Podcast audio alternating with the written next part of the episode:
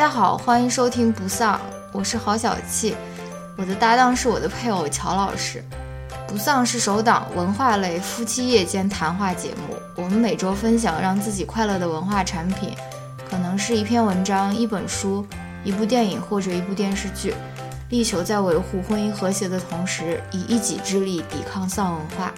与此同时，我们拒绝先行对自己输出的内容进行自我审查，因此我们推荐您使用泛用型播客客户端收听节目。关于泛用型播客客户端的介绍，请看每期播客的文字注释。欢迎您在通勤、做家务、洗澡、跑步或其他任何时间收听我们的节目。如果您对说话和反应均比较慢，有时甚至会让人感到时间停滞的男主播，和爱说脏话、开黄腔。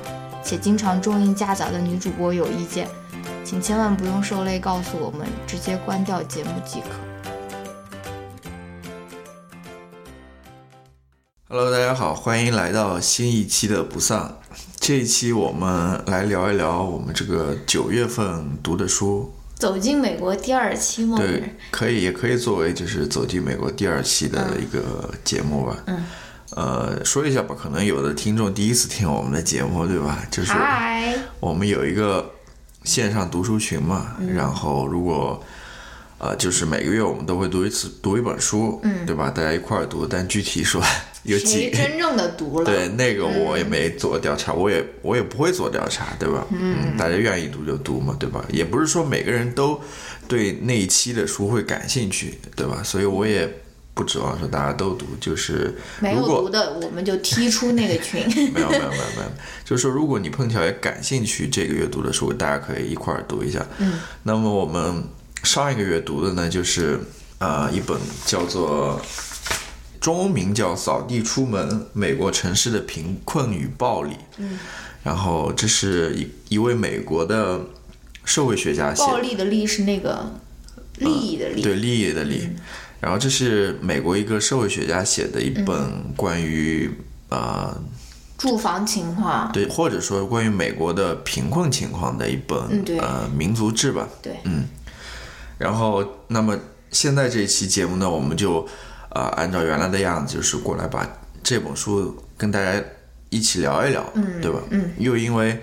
它是关于美国的一本书嘛，所以我们也就把它当做是《走进美国》系列第二第二集，是吧？OK。好，那我在具体聊这本书之前呢，我先介绍一下这个作作者啊，然后和这本书到底讲了什么内容。嗯。那这个作者呢是呃马修戴斯蒙德吧？嗯嗯。然后他现在其实我上一次其实说错了，我上一次在呃。推出这本书的时候，应该是一个月前吧。我在介绍当月的读书的时候，我说这个作者现在是在哈佛大学当教授，但不是，他好像现在又转到普林斯顿大学去做教授去了。哦，对他之前是在哈佛大学做那个呃副教授吧，associate professor，但现在他到了。啊，普林斯顿做那个正教授了。嗯嗯。哦，真的？应该就是 professor。对。我靠。对，他。哎呀，我的妈呀！这有什么嘛？我的这个学术理想啊。嗯，然后。我哎。他是在呃威。Oh God。他是在威斯康星呃麦迪逊拿的 PhD。嗯。然后麦迪逊应该也算是一个那边做定教授。干嘛？他这本书。这么成功，做郑教授很过分吗？太年轻了，也不年轻吧，也不年轻吧。他也有个最多四十出头吧。嗯，可能我也不知道，我具体年龄不知道。哦，嗯，他反正是在，我刚刚说的是在威斯康星的麦迪逊做的博士。嗯嗯，我感觉威斯康星麦迪逊。威斯康星麦迪逊，对这个学校的社会学系好像做定性的还是比较多的。对，有这个传统。对他是不是就那边出来？就是那个戈夫曼他女儿，好像也是麦迪逊的。哎，也好像是，反正是 Midwest 的一个地方。对他好，他不是密歇根，对，他是麦迪逊的。我记得如果没错，他也是麦迪逊。反正，呃，这在美国还是挺少见，因为好像美国。不少大学的社会学系都是做定量，现在做的比较多啊。嗯。然后呢，这个作家呢，他之前还写过一本书，然后在上次我也提到了，就是关于那个、呃，应该是森林消防员吧，嗯。就专门去扑那种森林大火的那种消防员的一个，也算是类似于民族志的一个一本书吧，就在这本书之前，然后呢，他的这本就是扫地出门，嗯，其实出了之后反响还是挺大的，对然后他比尔盖茨都推荐了。有好多人推荐了。呃，其实像这样子的民族志，能够说进入到这种大众市场，社会学的民族志进入到大众市场也是比较少的。嗯然后在大众市场上面卖的这么好，就是更少了。然后他这本书在二零一七年拿到了普利策奖。嗯啊，必须的，然后他这个人在二零一五年还拿到了那个麦克阿瑟的天才奖。嗯反正相当成功。deserve 郑教授对。无论是他的他的这本书，还是他的这个人啊，嗯相当成功的一个人。嗯，好，那我简单介绍一下这本书吧。嗯，呃，扫地出门有在英文就是叫呃，英文是 evicted evicted，evicted，嗯，就是也也可以翻译成驱逐。对，啊，他这本书呢，我刚刚讲讲的就是一本民族志嘛。嗯啊，然后我在听了他一些介绍之后，他说他其实先是在那个 trailer park，就是那对，种他还去住了，对那个 trailer park 叫怎么翻啊？就是住在房车里面的。呃对房车公园，对，就是你没有公寓，你只能租一个房车，甚至你只能租半个房车，你跟别人合租一个房车，然后，嗯，每一个房车的那个营地吧，可能有一个房东，他也是在在里面住吧，有可能。他自己也有一个房车，然后他也掌管着他的这些 property，他的这些房产其实就是一个一个的房车，不是公寓。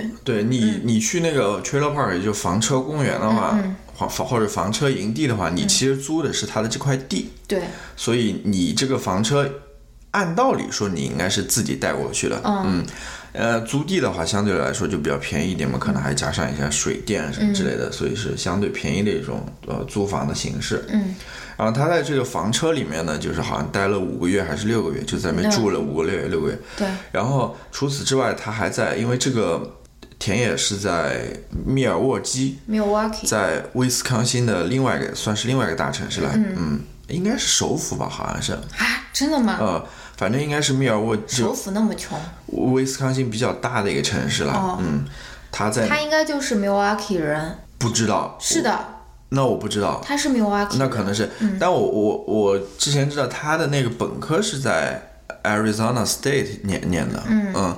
然后他那个关于消防员的那个研究也是在 Arizona 做的，嗯，但我不知道他是哪里人吧，嗯，就是说除了那个房车公园之外，他还在密尔沃基的那种贫困区吧，嗯，就是租这种。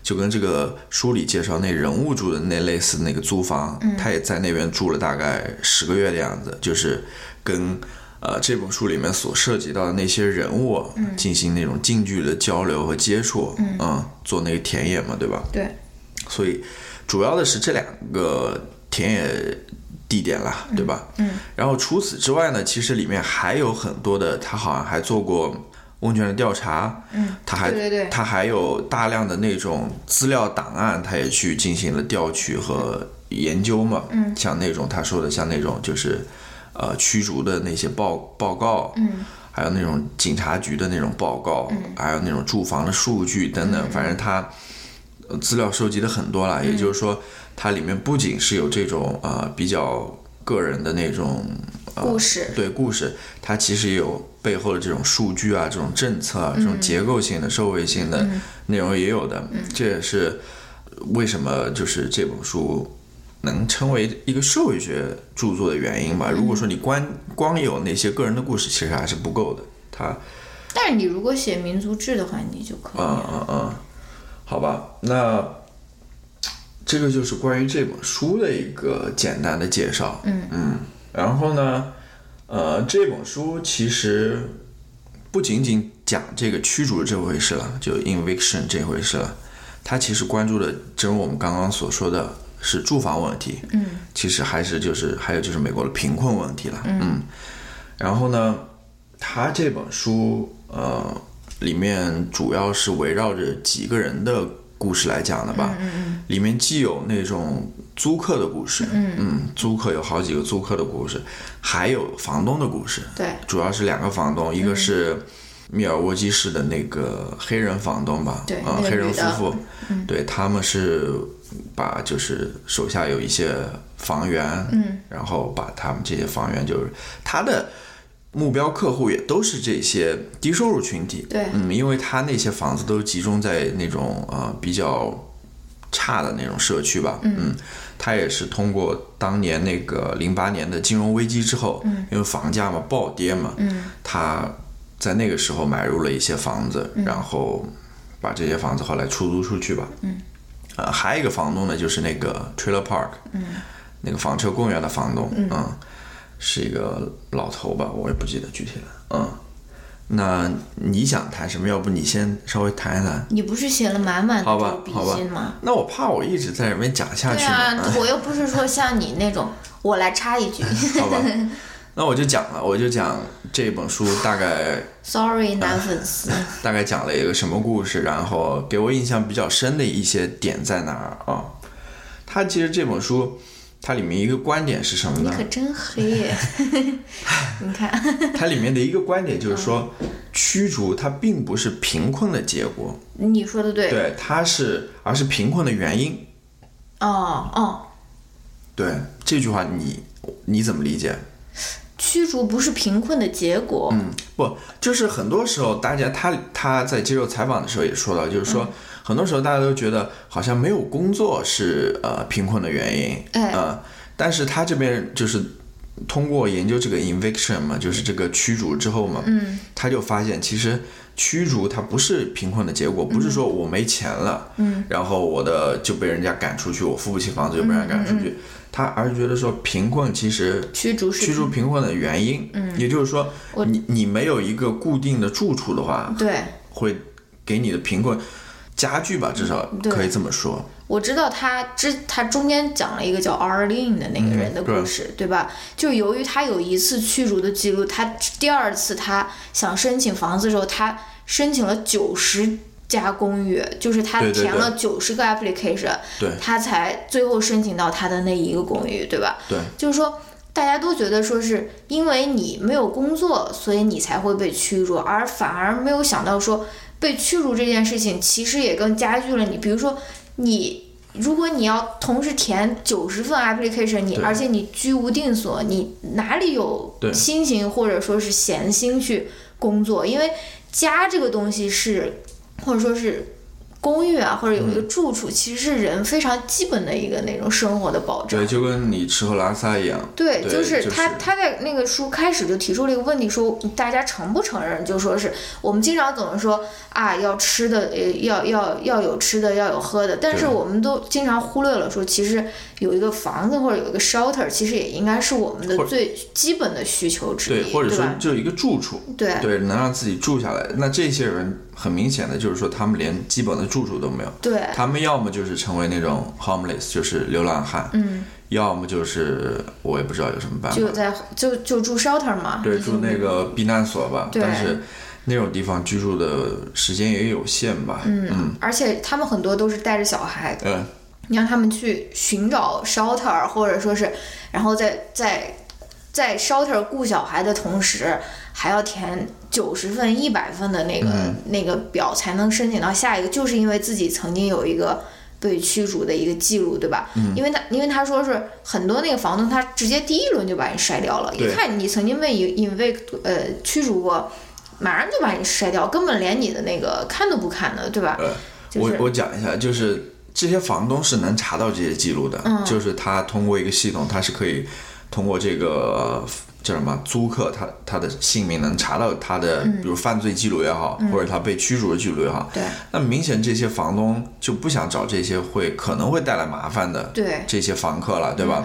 嗯然后他们都是希望能找到那种能够给他每每个月按时交租金的，肯定是这样的嘛，从自身利益考虑，所以像这种有这种记录在身的租客的话，他是在这个租房的市场上是会受到一定的歧视的对啊，所以这也是你为这也是就是说，他如果说连一个最基本的住处都没有的话，对那他怎么还去谈工作这回事，对吧？对那我还想呃再讲一些，就是说呃为什么说呃叫什么驱逐是贫困的原因？嗯我这边讲了一些，嗯就是说首先是刚刚说的，如果你没有一个住处的话，你怎么能够说找找找了工作这种的啊、啊怎么有这个心思或者说，然后还有一个其实跟住处没有什么太大的关系，就是但是也是在美国这个社会现实当中非常重要的一点，就是说，其实车也是一个非常重要的东西。哦。其实，在这个书里面，我记得，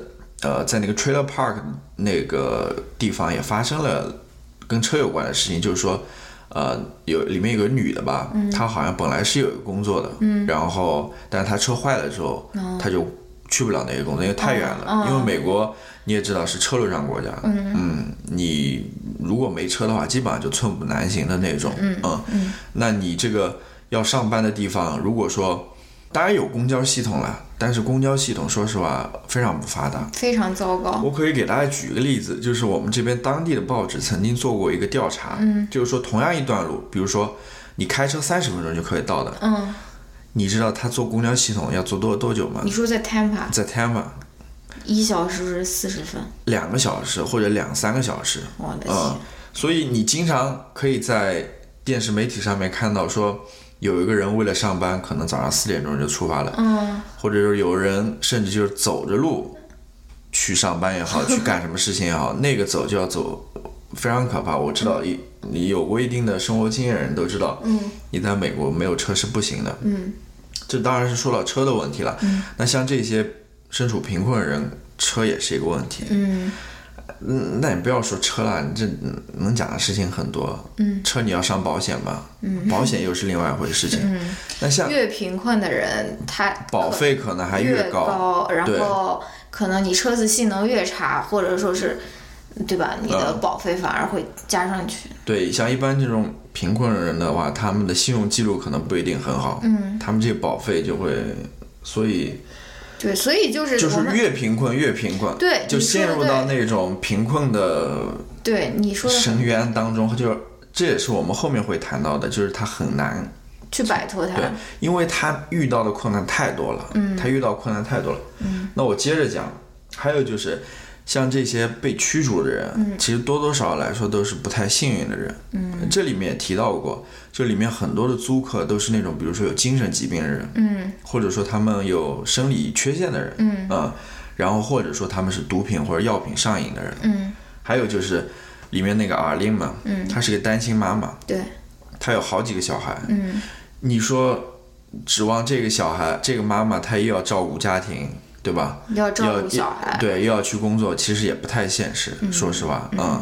那么有那像前面这种精神疾病的人，比如说像生理缺陷人，他们可能就没有适合的工作的岗位给他们，嗯。嗯那么他们可能最终只能领那种政府的救济了。那政府的救济其实数额是相当少的。嗯它里面讲到，像他们百分之七十或者百分之八十，超过不少的，他们的那个救济都要用来付房租。对那剩下能给他们生活的钱又有多少？嗯嗯，你要想想这个。其实我下面要讲的就是想说明一个点，嗯就是说贫困对于一个人的生活会带来多大的影响。嗯就是这些人会遇到太多的困难了，就是在生活当中、对太多的困难。那还有就是讲到，比如说像单亲妈妈这样子的，嗯他们有小孩，你要想了，就是刚刚你说的嘛，就是他们那个阿玲，她是投了九十份的申请之后，对他他到最后才找到一个愿意接受他的一个房东。嗯那么其实像这些人，可能越往后的话，他所能居住的区域其实是越越来越糟糕，越来越糟糕的。嗯嗯因为那些好一点的区域，可能就那些房东就不太愿意接受这样的租客，对吧？嗯。那他只能退而求其次，嗯。呃，去找一些可能更不安全的、更危险的，或者条件更差的一些社区，对吧？哎，我想到一个事情，啊。我就是想经常在比如说嗯社交网络上面看到一个大家的一个讨论，就是说人生来就是不平等的，嗯。所以说，所以说总归会有人陷在贫穷之中，或者说大家就是不平等的。你你所以你就是你这个圣母啊，或者你就是。嗯，你你为什么要关关心他们？反正他人本来就是生来就不平等的，对吧？嗯然后呢，我就在想这个逻辑出了什么问题啊？嗯就是说人生来不平等，或者说人的境遇是不平等的，或者说这个是一个结果了，嗯但并不代表着说这个结果可以被当做是原因来解释所有事情。就是说，这是一个我们试图去改善的一个结果，但是当然是，当然你不能就是说因为这个结果，所以我们就不去做任何的努力，对吧？所以就是这个就是我想到的，就是说。很多人对于不平等，也不光说是呃驱逐啊，或者说住房方面，就是贫困啊或者什么，就是对于各种各样的不平等，他们总是会有这样的一个说辞嘛。但是挑战就是你说了啊，那反正大家就是不平等，你要你就可以心心安理得的，你就什么都不做，或者说假装没有看到，对吧？但是我觉得是这个逻辑是有问题的，对吧？啊，没有了。就是我还想就是刚刚说嘛，就是他我我谈这些所有东西的一个目的是说想呃让大家告诉大家说这些生活在贫困人当中他们会遇到多大的困难，或者说他们想要从这个贫困当中脱离开来是有多大的困难在那边、阻碍摆在他面前。嗯。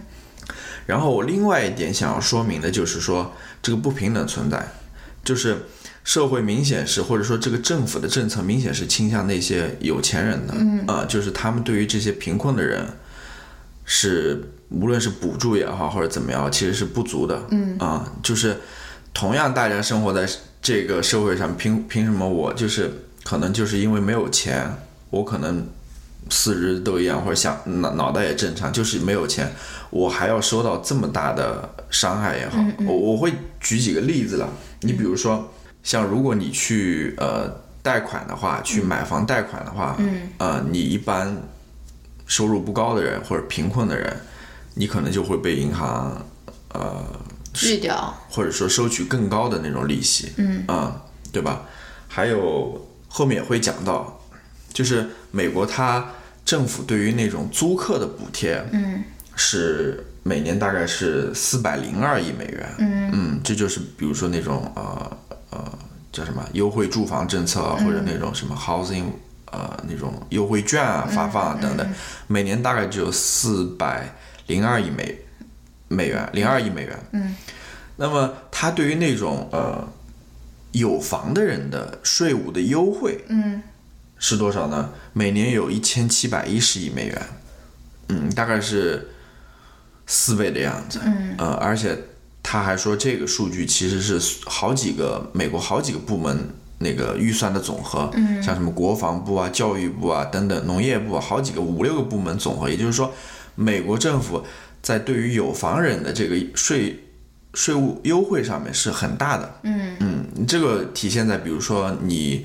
买房上面可以有税上的优惠啊，我我具体不清楚，但我知道有一点就是说，你比如说你有房的话，然后你又自己住的话，其实你也可以申请那个税每每年的房产税的优惠了，等等，就类似的这种税务优惠。嗯，那好，那虽然说是税务上优惠了，其实还是出纳税人钱了，对吧？嗯我想说的是这一点。刚刚其实你插嘴之后，我有一点没说完，就是说，呃，我提到那个生活环境变得越来越被插嘴的时候，一般不这样子抱怨，或者说是对，但不是但。但是我我我插嘴都是插的你我插一句，不是我插嘴都是插的你你的那个话题之上，你这个还不知道插到哪边去了。那我就是信手拈来嘛。对啊，那我现在就是试图把它拉回来嘛，就是关于生活的环境变得越来越差之后会有什么影响？嗯，那第一个影响就是说，你也知道，这些生活在贫困里的人小孩，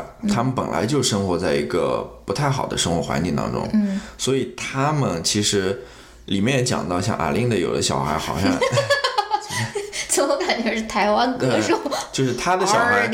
好像也出现了那种精神上的心理上的疾病，对心理或者精神上的疾病，嗯，然后还有那种哮喘等等，就是他们也可能会受到这社区里面一些不好的行为的影响等等，然后等他们长大之后，也有可能比如说走上犯罪之路也好，嗯，或者说找不到工作也好，嗯，等等，就是在这样环境当中生长的话，他的下一代也很有可能陷入到这种循环当中，嗯，这也是一个非常大的问题。那么还有一点就是说。你在这边频繁的搬家的话，其实对于这小孩的学业也是受影响的，因为他要不停的换学校，对，他要不停的换学校。嗯，那像这边搬家肯定要耗时嘛，你入学出学都要耗时嘛。嗯嗯嗯。他真正能接受教育的时间又有多少？嗯，那这等于就是对于这个小孩未来的发展来说的话，更加不利嘛。嗯嗯，对吧？那么这也是我说的这么多的。点嘛，就是说，为什么说屈辱是贫困的一个原因嘛？嗯嗯，不好意思啊，其实我忘了，我这个讲的顺序有点乱掉了。我我应该先给大家介绍一下什么是驱逐的，什么是 inviction 呢？因为这个概念其实对于大多数中国人来说是有点陌生的。嗯嗯，好像我们没有听说过，就是有人会被驱逐出去啊，或者怎么样，我不知道了。但是至少在我过去经验当中，好像没听过类似的这种案例啊。嗯。那么 eviction 到底或者驱逐到底是怎么一回事呢？就是说，其实非常简单，就是说房东把你扫地出门，轰出去了。对，就把那个呃租客轰出去了。嗯。那么轰出去原因有很多种了。嗯。大部分原因都是因为你交对交不起房租嘛，对吧？嗯。那么还有一些原因，这书中也提到过，就比如说你可能会影响到。当地的社治安安全那种，就是你经常叫警察过来。嗯，它里面讲到，就是说，其实如果你这个租户警察叫的太多的话，嗯，这个警察会来呃提醒你的，啊，就是会会会向房东提醒的，就是说你你这个呃租租户叫那个幺幺零不是叫九幺幺叫的太多了啊。嗯。然后房房东可能会受于这种压力，把他的房客驱逐出去。嗯嗯，还有一个原因呢，就是说，呃，比如说你破坏家里的租房啊，嗯，这种情况也会出生，或者甚至没有原因，这个呃房东也是可以把你驱逐出去的。真的？嗯，但是呢，是什么呢？就是说房东他可以驱逐你出去。嗯，那我要讲的就是说，下面一步是什么呢？下面一步就是说。房客和这个房东都是要上民事法庭的，就是法法官要做一个判决的。哦，我晓得晓得。就是只有法官经过同意之后，这个房东才能真正驱逐你。嗯，就他还要走一个法律程序的。但是但是你如果没有交房租的话，房东是可以直接驱逐你的。是可以直接驱逐。我我记得好像是这样。然后呢，这个民事法庭也很有意思了，因为因为你如果上那种刑事法庭的话，就是嗯，检方和控方他都要有。律师代理，律师代理，但是民事法庭就不一样，经常就是那些房东他有很好的律师，而那些租客他没有律师，他要么自己亲自上阵，而且那些租租客们可能怎么可能能跟那种专业律师抗衡啊？要么就是他直接就是不去了，对，所以就是只有他那个那个什么法官看到只有一方来了人，那他直接就判来的那一方就胜了，因为你连这个辩护的这个过程。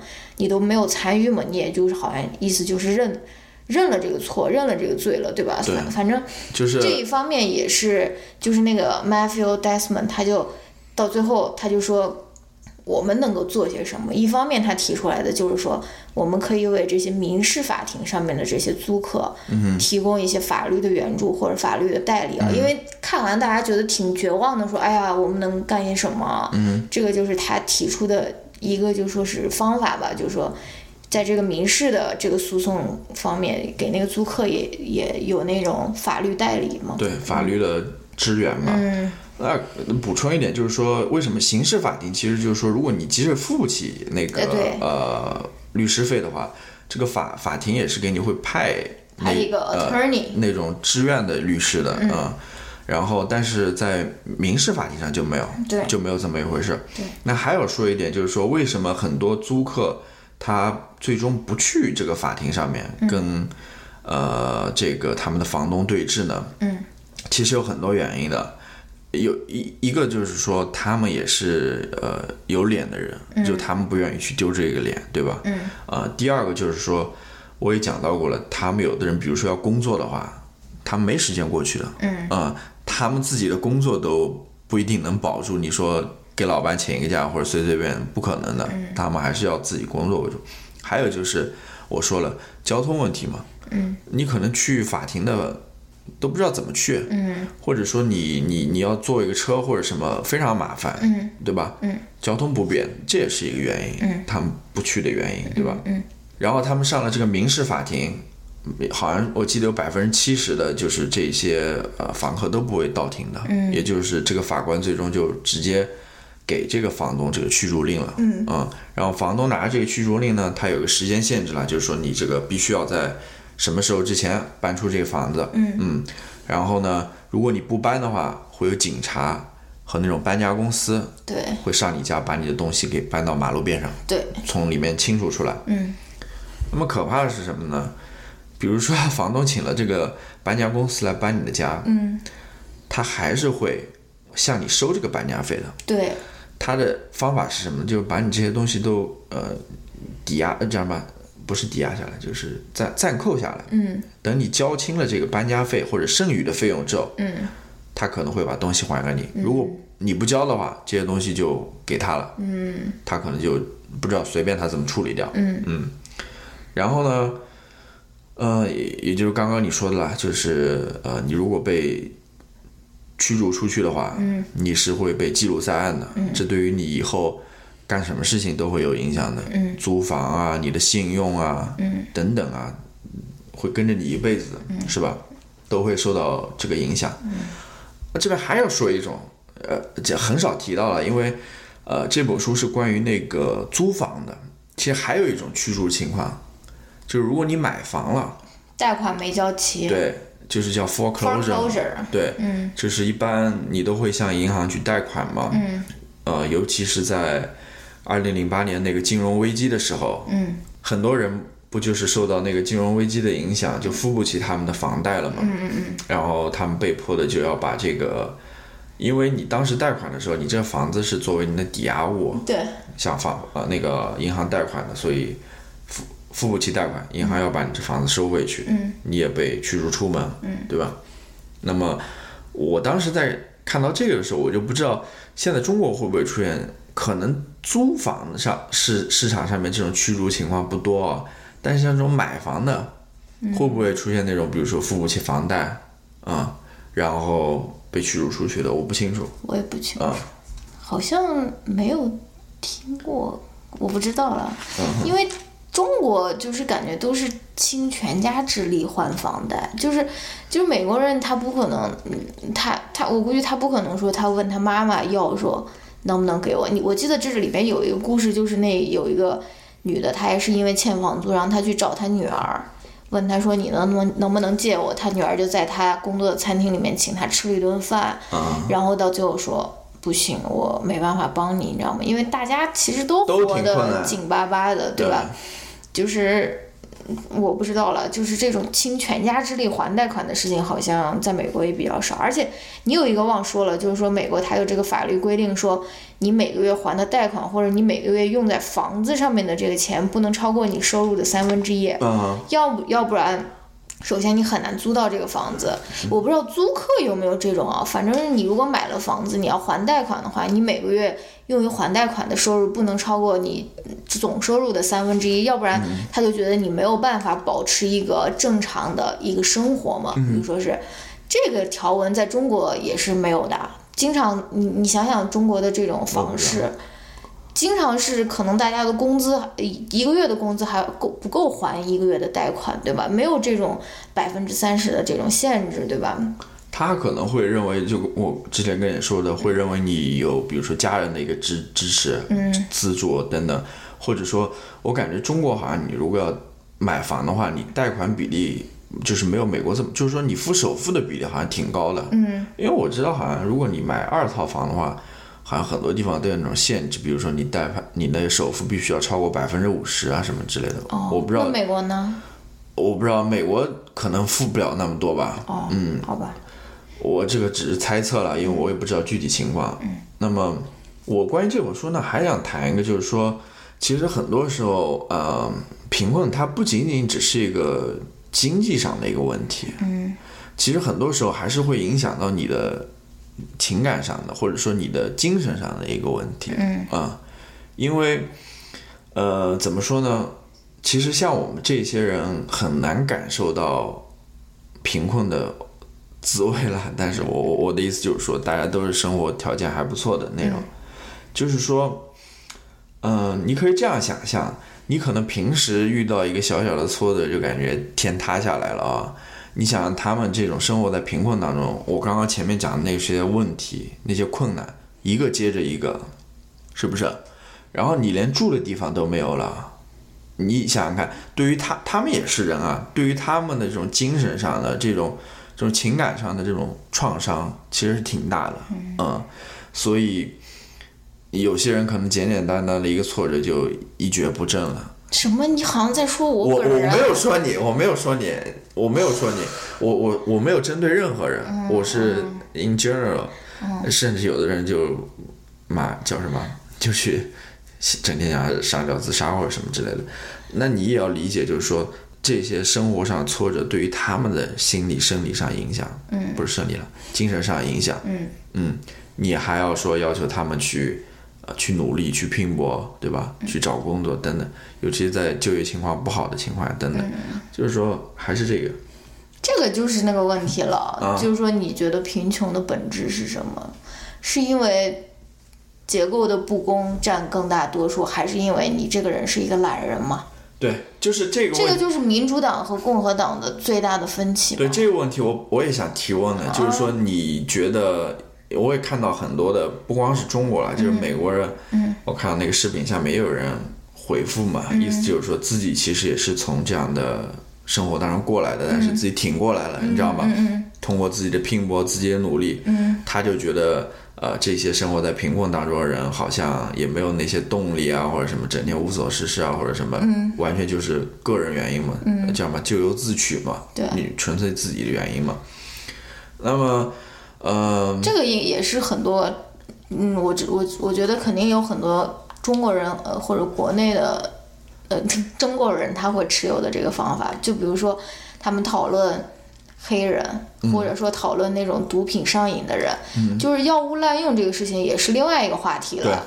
药物滥用，就是说大家经常在社交网络上看有人，比如说 overdose，比如说前几天那个 Mac Miller 他去世了，嗯，在在那个呃外文网上和在中文网上看到那评价就完全不同。中文网上顶的最高的永远都是吸毒就是咎由自取。嗯当然，我不是说 Mac Miller 他就是一个个例了，他起码应该还是一个非常富的、富有的一个人，所以说他应该有更多的资源去控制自己的这个毒瘾啊，或者说什么。但是有些人他真的就是因为医生开了。呃，那种止痛药他就产生了药物依赖，对吧？其实大家、大家说到毒品，这个肯定是一个非常敏感的话题，因为在中国就是一个不能逾越的红线啊。我只是举一个例子了，就是说很多你看似是那种个人的问题，其实它背后都有社会因素，或者说个人并不是造成这个现在这个不好的结果的一个最主要的原因，对吧？对，就是或者说，呃，你可能人生当中你犯了这么一两次错，嗯。啊、走了这两步一两步不太对的，嗯，你掉入那个深渊之后，你会发现整个社会对你不是说在帮助你从那个深渊当中出来，嗯，你想从那个深渊当中出来，就跟我刚刚讲的那些困难，嗯，你会发现很难，非常难，嗯，当然有个例说最终能走出来的了，嗯嗯那。呃，那本书里也提到，好像说就是十个还是二十个这种生活在贫困人当中，有这么一个他最终出来了。嗯，那他的前提还是说有家人的帮助什么之类的。嗯，那么对于其他人来说，就是说最终能够从那里面出来的人是极少的，并不是说没有。嗯那我们现在想的就是说，能不能呃通过一些政策上的变化，这种结构上的变化，能够帮助他们说能够。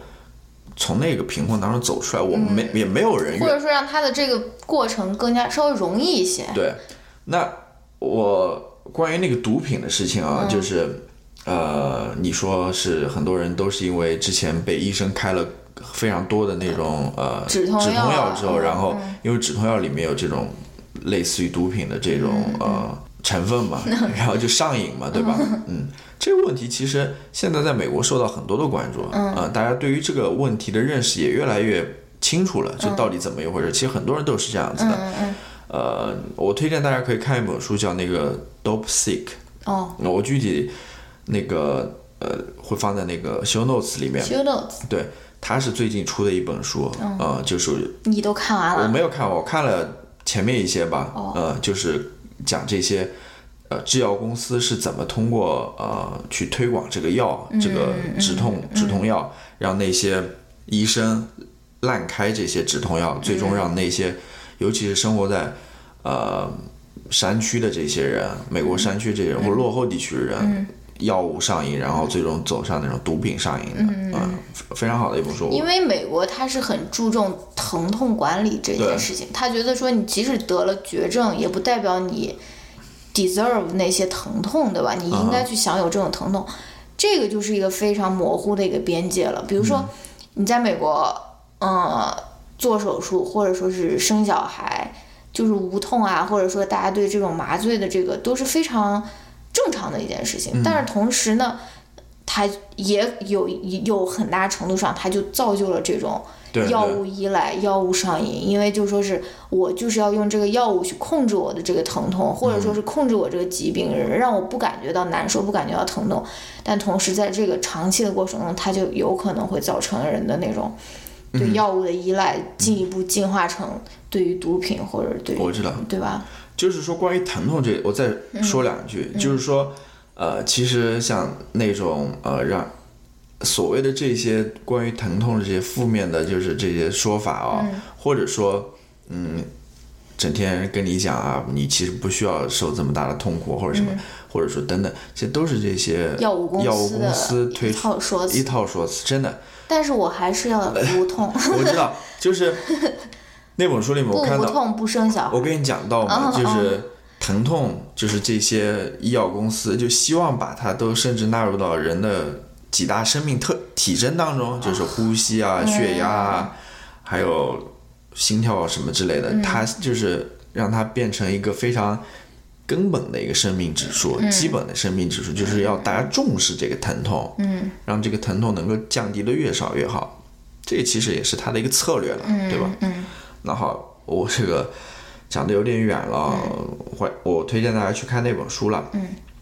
那么我最后还想讲一点是什么呢？就是说，呃，因为这本书的副标题是美国城市的贫困与暴力嘛，嗯，那么我们前面讲的都是贫困这个方面嘛，嗯，暴力就是要讲房东的事情了，嗯，对，你就会发现这些房东是如何去再次剥削这些贫困人的，嗯嗯我那次看到他就是列了一个数据，说这些房东一个月的收入可能就是他租客一年的收入还要多。对，就是它里面也讲了嘛，就是说像这些房东，他们其实是属于那个 top one 的，对就百分之一的人，就收入在顶上的人。嗯。然后他这些租客呢，其实就是最底下的那个收入群体的人。对嗯但但是我觉得他这个书写的好的一方面，因为他第一部分他就是写的房东的故事嘛，嗯他并没有把房东就是刻画成一个非常平面的一个就是贪婪的、无情的、冷血的一个坏蛋的那种形嗯象。我觉得他写的房东的故事，也让我们能够看到说房东也有自己也有自己要做的抉择，因为你不收呃你不交房租这个。这个实实在在的这个克扣就是克扣在我的头上，我就是要替你去多付这个钱，对吧？或者说，而且也有一些房东他他比如说他会让你他会让你就是 slide，比如说一个月或者两个月，就是他可以就说免了你，就是他因为你的自身的情况，比如说你是一个残疾的爸爸带着两个小、两个小孩那个人的故事啊，嗯，他也会有一些那种爱心啊或者什么，让你免去你的一个月或者两个月，甚至他会让你。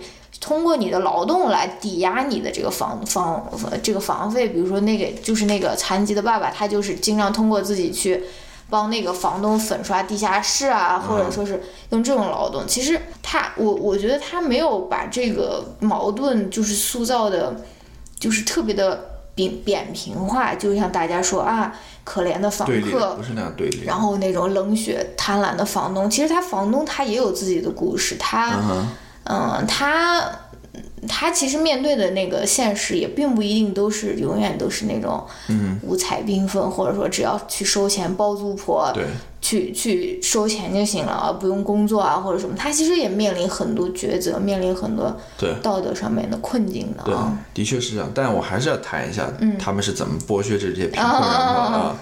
呃，比如说，它里面讲到，就是像这些如果有那种住房的优惠券的，嗯就是政府可能会给你通过这个优惠券可以给你免掉三百块或者四百块的，嗯呃，叫什么房租嘛，对吧？如果说这些房东碰到这样的住客，他们会把这个房租的价钱提升，哦嗯，会有这种情况的出现，哦，嗯，然后呢，呃，还有的那就为什么呢？因为他们自己收不到那三百四百块钱是吧？呃，具体原因是什么？我我我我我我我具体原因不记得了，但是是有这这样的情况的，嗯嗯嗯。然后呢，还有就是跟驱逐一系列的产业了，嗯，你比如说那个搬家公司，对，嗯。你找谁？对，嗯。还有一个就是那个仓库叫 storage company，嗯，这个 company 啊，不是这这一类的 company，那怎么翻译叫公司啊，叫储物仓库？呃，储物仓库，对，就这样的公司，你会发现，在美国现在很多，对，尤其我在我们住的地方也有很多，就是这种小仓库，就是你可以把你的一些东西放进去，对吧？嗯，然后你呃，其实什么样的人会租这些小仓库呢？就是比如说没有一个固定住所的，那他又有大量的那种个人物品，嗯，他们就需要把这个呃东西要寄存在那个小仓库里面，嗯呃，可能每个月要交一定的月费吧，相比月租，对月租相相比于你租房的话，可能便宜一点，可能自己就会住在车里面或者什么，有这种情况了。那么像这些公司的话，这些仓库的话，如果你几个月不交钱的话，你这个东西就会被他没收掉了。嗯嗯，然后你知道美国有一档节目就是哦，专门拍这个仓库的嘛？对，我知道，嗯，就是说你要不要这个，就是赌一把，说对这个里面到底有没有好的。对，他会把那个仓库门掀开来，就这些被没收的仓库了，掀开来，然后那些想要拍卖的人站在外面看一眼，你是不能进去看到的。对，只能大概看一眼。然后你就当场，他会有一个拍卖师来拍卖，也有这样的节目的。然后你拍下来之后，呃，后果一切自负了，嗯可能会发到一些找到一些宝藏，也可能会没有什么有价值的东西。美国这个节目真的是你就看这就什么都有。这就是资本主义嘛，就是他在剥削之后再剥削再利用，你知道吗？把这个价值啊能够发发挥到压压榨到最后一最后一滴，这个就是。那好，那差不多就是这些了。嗯，我们也讲了很多。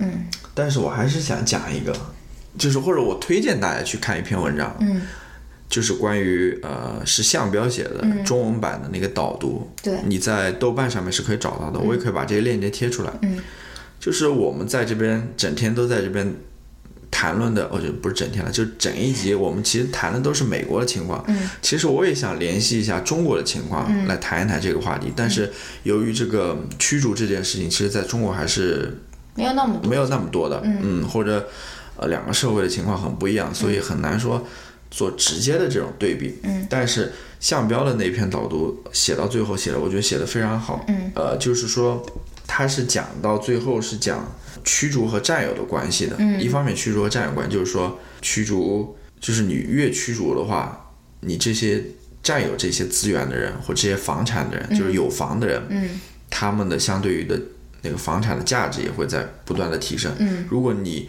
不驱逐的话，你这个房产相对的价值就会不断的贬值嘛。嗯它也是在驱逐的过程当中，就他们在驱逐当中是受利的。嗯啊，这些占有者。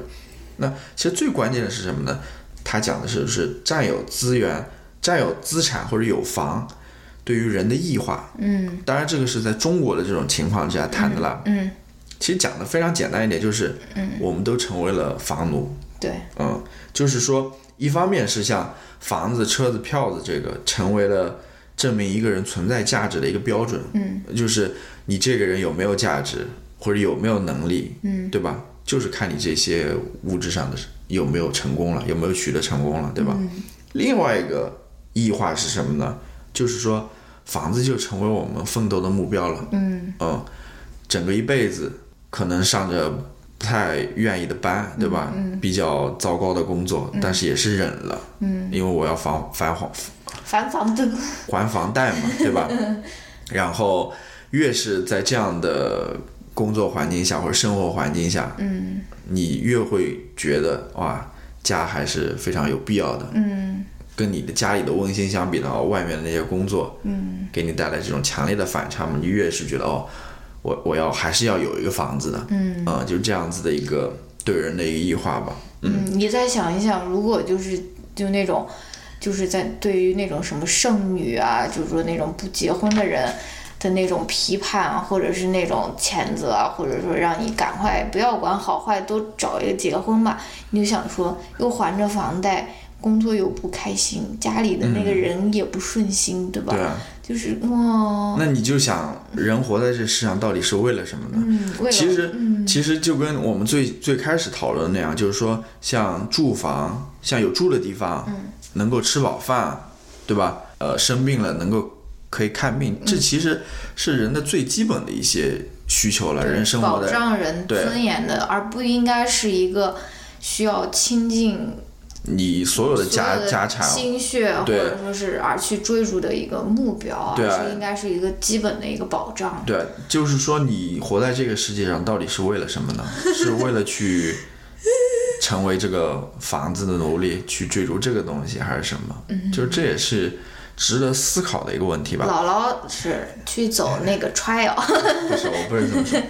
然后他露营，他这个导读里面有一句话，我觉得最后说的非常好。他说：“占有者是驱逐者，呃，哦，占有者是驱逐者，也是被驱逐者。嗯，从安详得体自，对，不好意思，自己写的嘛，啊。”呃，哦从安详得体自洽的生生存状态中被驱逐，嗯，就是说占有者是驱逐者，就是因为他们是有房产的人嘛，他们是驱逐别人的人嘛，嗯，然后同时其实在中国情况下，他们也是被驱逐者，对，也就是他们从被从安详得体自洽的生存状态中被驱逐，嗯，从此要过上那种啊。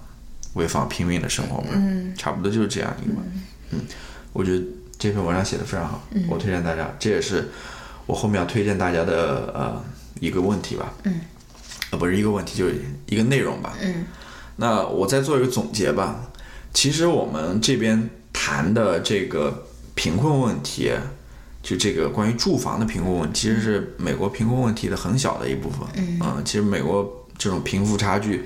或者说贫困问题还是挺严重的，嗯。啊，不得不说，呃，那要不剩下来的哦，这个就是 总结。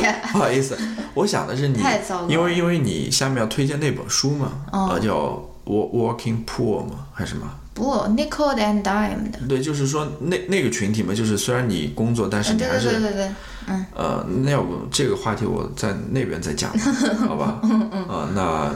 上半部分我们就先谈到这边，然后哇，超时，进一段音乐，然后进入到推荐环节。嗯。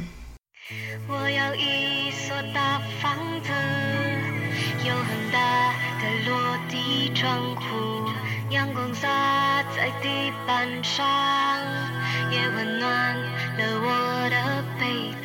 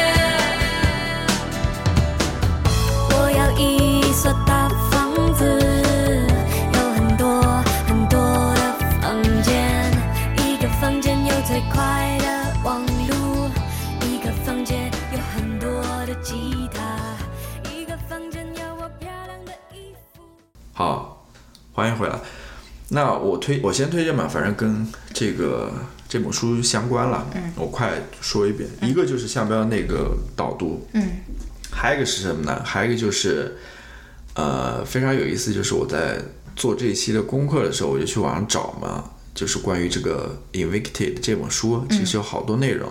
一个是关于这本书的，你可以上它的那个关于这本书的一个网站上面，你可以找到很多这种 study guide 或者 reading guide，嗯，就是他和他老婆好像还有一个那种基金会或者对慈善的那种网站，是专门帮助这些人。对我不知道具体是什么。对，这也是我要说的，就是一个叫呃 Just Shelter，这个怎么说呢？就是它其实是一个公益组织啦，对，啊、就是帮助这些被驱逐的人，被驱逐的人，然后无家可归的人。然后保护他们的那个住房的权利，然后呃防止他们被驱逐啊，然后防止他们成为那个无家可归的或者说流浪汉，就这样类似的一个公益组织啦。嗯，其实更多的是呃让大家能够意识到这些问题的存在，然后从而参与到这个问题当中。嗯，那我刚刚说的那个关于这个书的。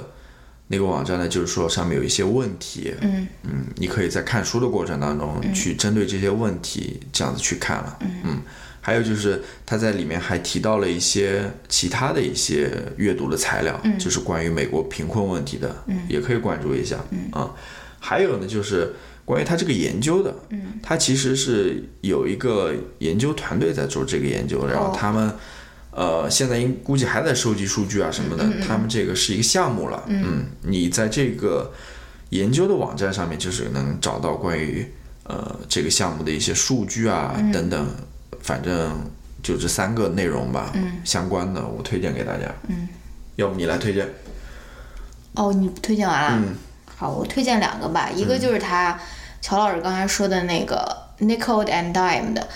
how 就是说还有个副标题叫如何在美国生存下去，但是他在那个呃打他在那个英文版的那个英文版的那个标题里面又打了个引号，说 not get by，就意思说其实我是生活不下去的，就是说，然后他的那个也有中文的翻译叫我在底层的生活。我觉得这本书就是他在学术方面他得到的评价比较两极，一一一些人觉得他就是。做的不够多，或者说做做的不够严谨，但其实这个他这个写写这个书的作者应该叫 Barbara，后面一个 last name 我忘了。我知道。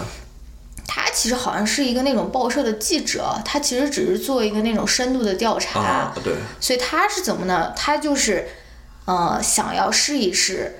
自己如果是在挣一个最低工资的话，他能不能在美国生活下去？嗯，所以他做这个研究的时候，他就决定说，我不用任何我之前的钱，嗯，然后我也是去租一个 trailer park，租半个，他他是跟另外一个人合租了一个房车，所以他只有半个房车那么多，可能他们公用一个厕所一个厨房，然后他去真正的去当服务员，去端盘子，去咖啡馆打工，去做这些。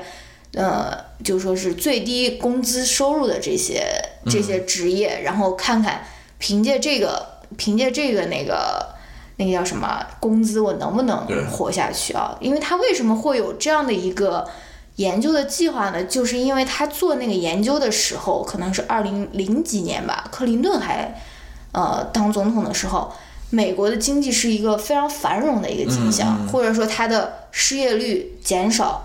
然后他的那个呃，按照那种非常大数据的这个观点来说，就是它失业率减少，大家人均工资上升啊。他就想说，哎，这个大环境的这个经济环境那么好，我到一个个人方面，我到底能不能活下去？嗯。结果他发现还是不行。嗯。就是说他经常就是欠了房租，然后还你好像到到最后还不得已的拿出了自己之前的存款，才就是说让自己的这个经济。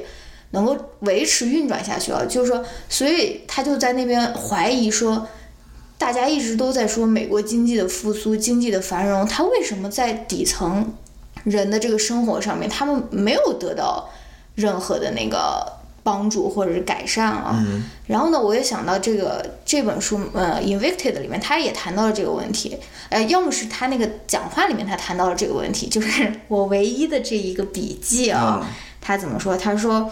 Poverty is not only about low income, but also the extractive markets，就是说。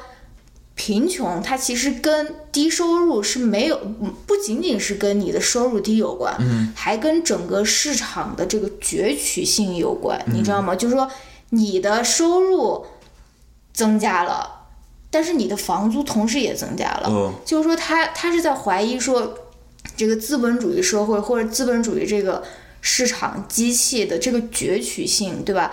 你收入的越多，你可能你你可能收入的涨幅，你根本赶不上你房租的涨幅，或者说，对，就是很多时候就是我看过一个数据，就是或者讲通货膨胀嘛。你如果把通货膨胀算进去的话，嗯，你比如说你这个工资平均工资好像是涨了一点，但其实是如果通货算进去的话，你是比以前的生活还要差了。对对对对对他其实是在就是怀疑，其实就是对整个资本主义制度的一个怀疑了，对吧？就或或者说是一个批判了。嗯。然后我的另外一个推荐也是跟这个相关，是那个 Michael Moore 的那个纪录片叫《Capitalism: A Love Story》，资本主义一个爱情故事。然后这部纪录片的开头。嗯，就是一个 inviction，、就是以那个被驱逐的人他自己在家里面拍的那个 DVD，他说啊，这个什么这个 sheriff 来了，这个车过来了，然后他现在在敲我的门，然后就很大声大力的敲他门，然后最后他们把那个门嗯卸下来了，还是怎么，反正就是第一第一幕就是讲说这一个驱逐的一个过程，一个主观视角呈现的一个驱逐的一个故事，然后。因为美国那个这个其实是在讲二零零八年的美国经济危机的故事了，因为大家知道二零零八年次贷危机也是也是造成了很多很多的 inviction，所以他对我我插一句，嗯，就是这里面很多受伤的人都是那种生活在不是那么富裕的人，对。因为他们买了那种非常糟糕的 mortgage，就是那种房贷，嗯，因为这些你说贪婪的这些知道吗？银行家们、嗯。就是。像所有人都也不负责任，你知道吗？不管你的收入，只要你是个人，他就把那个房贷卖给你，也不管你的收入能力怎么样，嗯。就是瞎买的那种。其实，在这当中，受伤害最多的还是那种生活在底层也好，或者说没有那么多收入的人也好，真正你，而且你看经济危机过后，多少那种真正的银行家或者资本家，他们受到那种惩罚了，对吧？又要说推荐那个。Abacus 就是国宝银行了，嗯。唯一的一个在金融危机中受到惩罚的是一个中国纽约唐人街上面一个中国银行，而且它而且它的信用记录或者说它的运营状况其实是非常好的，因为那个那个人就说说，如果所有那些大银行，比如说那种摩根斯坦利啊，那些嗯莱莱曼兄弟啊，它都有这个 Abacus 它的这个信用记录的话，这个经济危机就不会发生了，对。对吧？所以你就看到这个资本在美国这个资本主义社会里面，它起多么强大的作用。嗯，它嗯，不仅可以不仅可以让你家财万贯，它还可以让你逃脱法律的处罚，对吧？而且我还想到了一个，也是跟这个书有关的。这个书它上面前面就说说，呃，被驱逐的这些人里面很多都是黑人女性，对然后他，然后他就说，黑人男性一方面是被关在了监狱里面，因为因为黑人男性他们经常会因为，呃，吸毒啊，或者是因为打架、寻衅呃寻衅滋事被关到监狱里，而且中美国的这个监狱，如果大家想要看，有一个纪录片在 Netflix 叫，就是那个，你知道我想说那个吗？我知道，但我不知道那名字。哎呀，我也忘了，我我把它放在那个下面的 show 嗯 notes 里面，如果想得起来的话，就是说美国的这个 incarceration 的这个比例，就是说放进监狱的比例，其实黑人是非常非常高。那个纪录片他就在讲说，哦，那个叫 The Thirteenth，、啊。因为那个 Thirteenth Amendment 宪法的这个第十三条法案，它是禁止黑人被当做奴隶。嗯，但是他这个纪录片他就在这边讲说，其实你通过把黑人放进监狱。以呃，其实是另外一种 slavery 的方法，嗯而且他们也是另外一种非常便宜的劳动力嘛。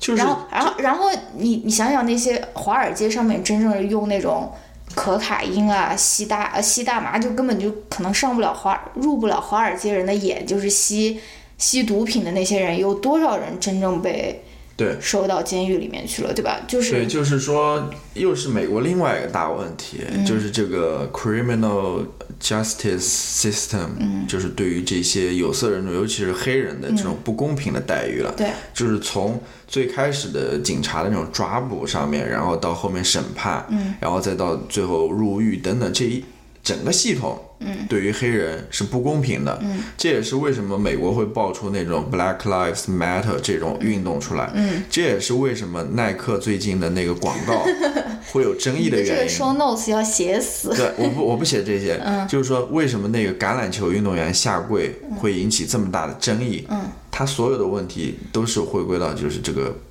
criminal justice system，、就是这种司法系统，对司法系统的这个当中对于黑人的一个不公正的问题。嗯，这也是为什么也涉及到这本书了，就是你讲的嘛，嗯，就是呃黑人女性可能遭受到这种 evic eviction 的、呃概率更大，对，然后呢，那那些男的到哪儿去呢？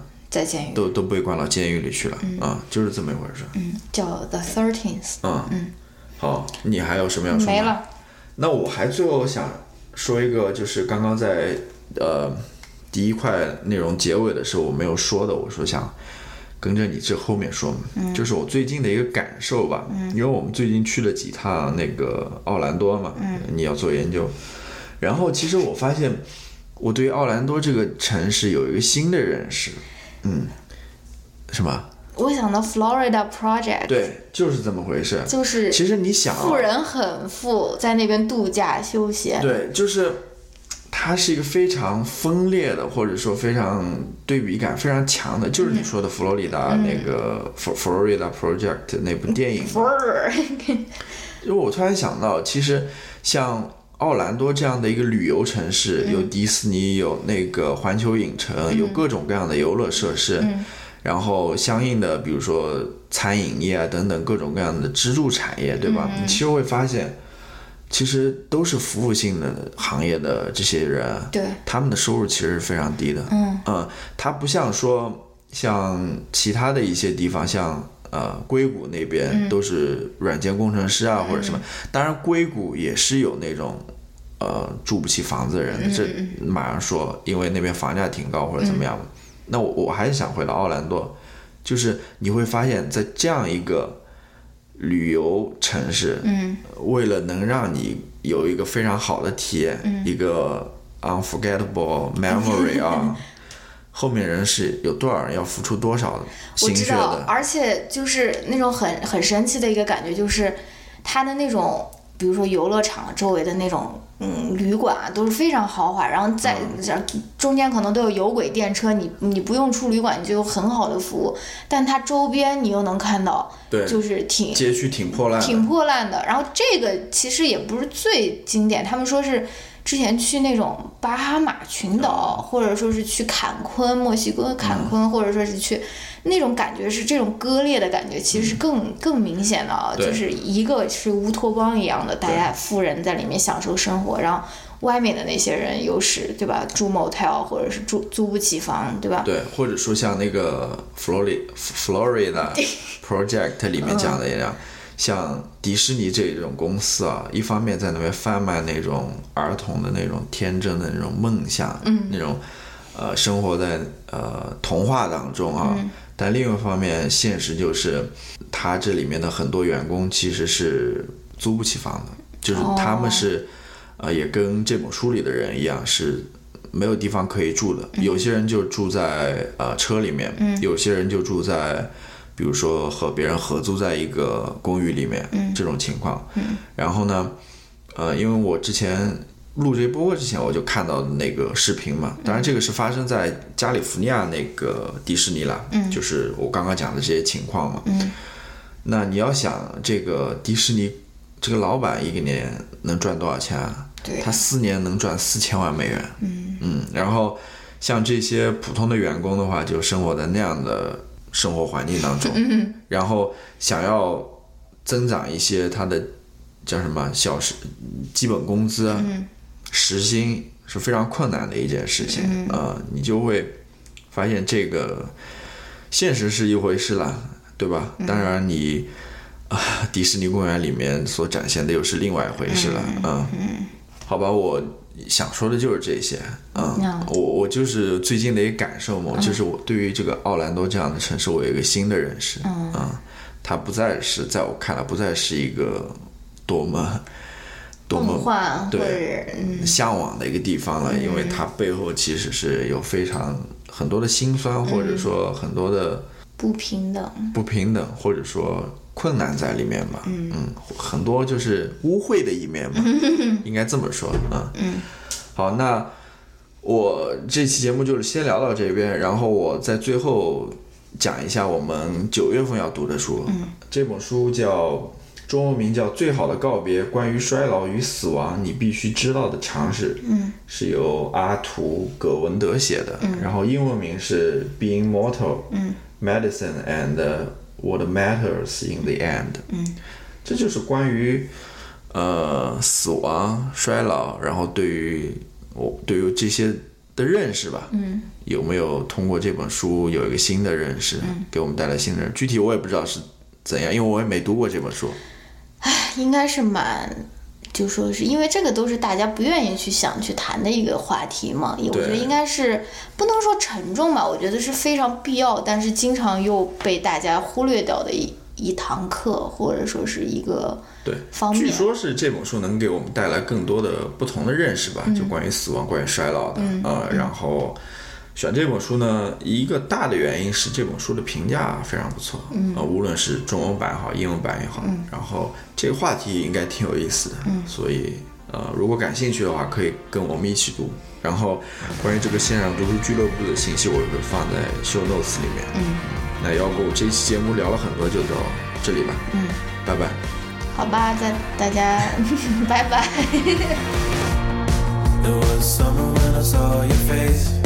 looked like a teenage runaway. And God, I never thought we'd take it that far. Some killer queen you are. Now I'm running and I can't stop. Anywhere I go, I think about it every day and night. I can't let go. Man, I'm never the same. We were shotgun lovers. I'm a shotgun running away. So come a little closer.